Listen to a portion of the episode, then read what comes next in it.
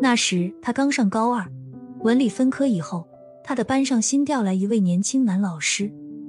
从他看到他的第一眼起，情窦初开的他心湖就禁不住起了波澜。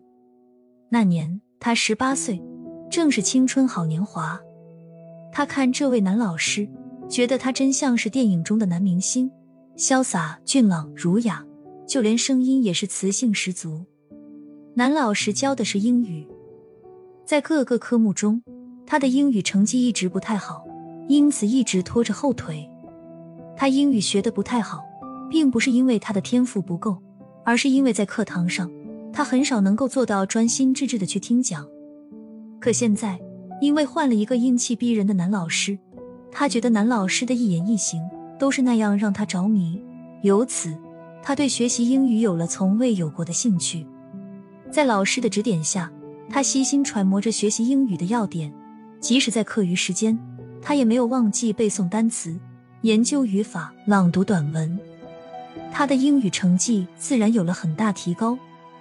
有一天晚自习结束后，男老师刚走出教室，他就紧追了上去，借着朦胧的灯光，鼓起勇气，大胆对他说了句：“老师，我爱你。”说完，他头也不回跑开了。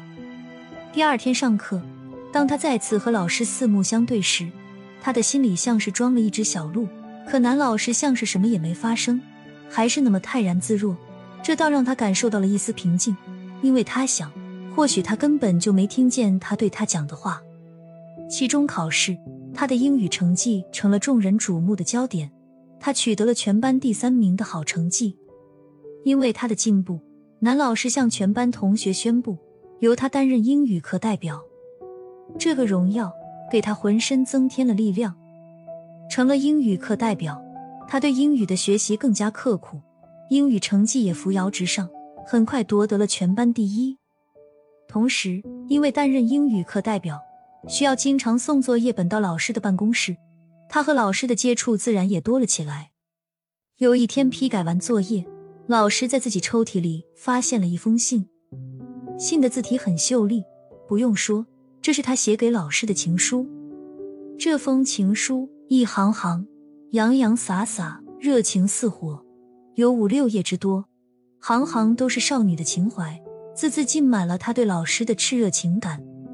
男老师把信收了起来，他再一次来送作业本，刚转身要走，老师板着脸叫住了他，用手指着信问他：“你能说说什么是爱情吗？”他羞涩的低下了头，等了会儿，又坚定的抬起头。红着脸对老师说：“懂，爱情就是你看到一个你喜欢的人后，你的心跳会加快，你的心情会慌乱。”男老师先是一惊，继而脸上露出了浅浅的笑，故作轻松的说：“那我得有一个要求，在高考之前，你不能有任何想和我谈恋爱的想法，而且你必须要考上重点大学，这个你能保证吗？”他怔了怔，想了想，点了点头。启示说：“我保证。”这次谈话后，他把考上重点大学作为和老师谈恋爱的条件。虽然他也会经常悄悄留意老师的举手投足，偷偷看老师的背影，但他向他保证过，在高考前，他不容许自己再有想和他谈恋爱的想法，而且必须要考上重点大学。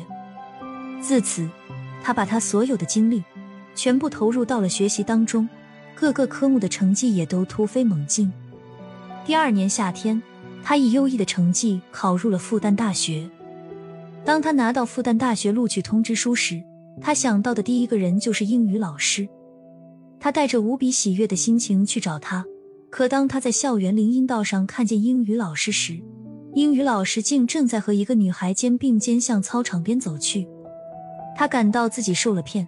他决定去当面责问老师为什么不守承诺，可他还未走到他的身边，就听见那个女孩说道：“总算等到了今天，他考上了复旦大学，现在我们终于可以一起在校园漫步了。